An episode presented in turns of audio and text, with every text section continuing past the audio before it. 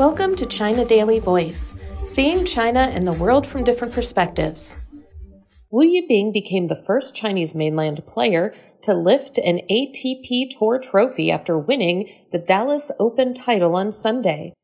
The 23 year old endured 44 aces from host player John Isner and saved four championship points to achieve a history making 6 7 4, 7 6 3, 7 6 12 victory in 2 hours and 59 minutes.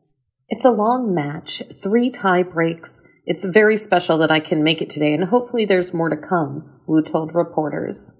Isner, standing at 2.08 meters, held championship point on Wu's serve at 6 to 5, 30-40 in the second set, but Wu kept his cool to recover from that and secured his win through three tiebreaks.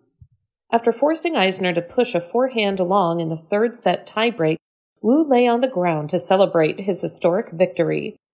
Wu finished with 41 winners, including seven aces, also winning all 13 points he played at the net.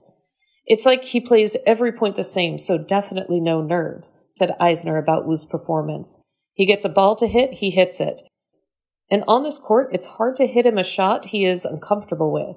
He is an unbelievable ball striker and a very good talent. Wu had already reached the milestone on Saturday by becoming the first Chinese mainland player to enter an ATP Tour final in the Open era. He stunned world number eight and top seed Taylor Fritz of the United States in the semifinal for his first top 10 victory.